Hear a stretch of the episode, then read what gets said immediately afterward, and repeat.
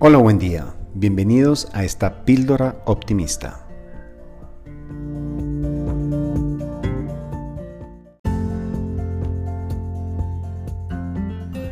Hola, buen día, ¿qué tal?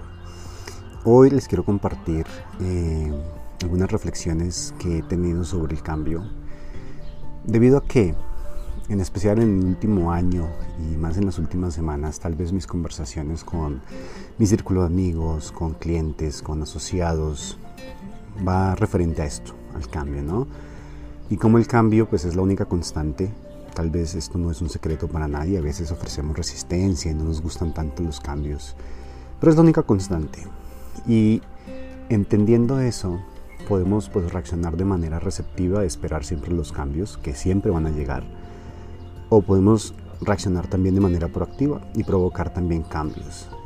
Y hoy me quiero enfocar en esto, ¿no? En provocar esos cambios. Eh, y las reflexiones que les quiero compartir, pues bueno, vienen uno desde que ese cambio y esa, eso que queremos cambiar nace desde la aspiración, ¿no? De pronto la esperanza de un planeta mejor. Empezamos a provocar cambios desde ahí, desde nuestra forma de hacer las cosas, desde reciclar, desde ser más conscientes con el uso de los desperdicios. Y así podemos hablar de muchos tipos de, aspiración en los cambios, no solamente en el planeta, ¿no? a nivel personal, de salud, de, de pronto conseguir ese trabajo que queremos, en el que queremos que eh, se tengan en cuenta nuestras opiniones o donde queremos que hagan un match con nuestros valores. Uno segundo, una segunda reflexión es que en efecto no hay un momento perfecto para iniciar un cambio, que el mejor momento es el ya, el ahora, y que los grandes, tal vez creadores de cambios en el mundo, eh, empiezan en el momento en el que tienen la emoción y van haciendo cambios a su estrategia o van adaptando más bien su estrategia a medida que van, van andando en el camino. Entonces no hay un momento perfecto para el cambio. La tercera reflexión es que por lo general pensamos en el cambio con una C mayúscula, ¿no? en pensar en ese gran cambio, en eso que queremos lograr. Y que está muy bien, pero que ese gran cambio con C mayúscula es una bolita de nieve de pequeños cambios con C minúscula y cuando somos conscientes de, esos, de que podemos provocar un gran cambio a partir de pequeños cambios, pues bueno, es, eh, se nos vuelve más fácil esto, esta parte aspiracional y de poder llegar al, al, gran objetivo de generar un cambio en el sistema o en nosotros, en nuestras creencias, en nuestra forma de hacer las cosas.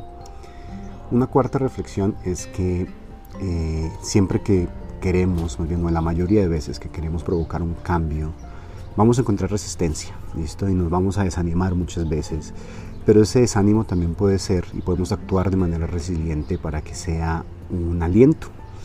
¿A qué me refiero? siempre que vamos a intentar un cambio que valga la pena, vamos a encontrar resistencia. Y esto tal vez un ejemplo que se me ocurre ahorita tan básico es como Airbnb o Uber que pues bueno, han provocado cambios y hemos, aún vivimos en esta etapa de resistencia, aunque sea aparentemente un cambio eh, positivo para la mayoría. Y ahí es donde encontramos la resistencia. Entonces, siempre que queramos iniciar un cambio, es mejor estar atentos de que en efecto vamos a encontrar resistencia, pero que esa resistencia la podemos usar a nuestro favor. Y por último, cuando queremos provocar un cambio, y esta reflexión me llega de una conversación que tuve con mi jefe, de hecho, esta semana, y es la colaboración.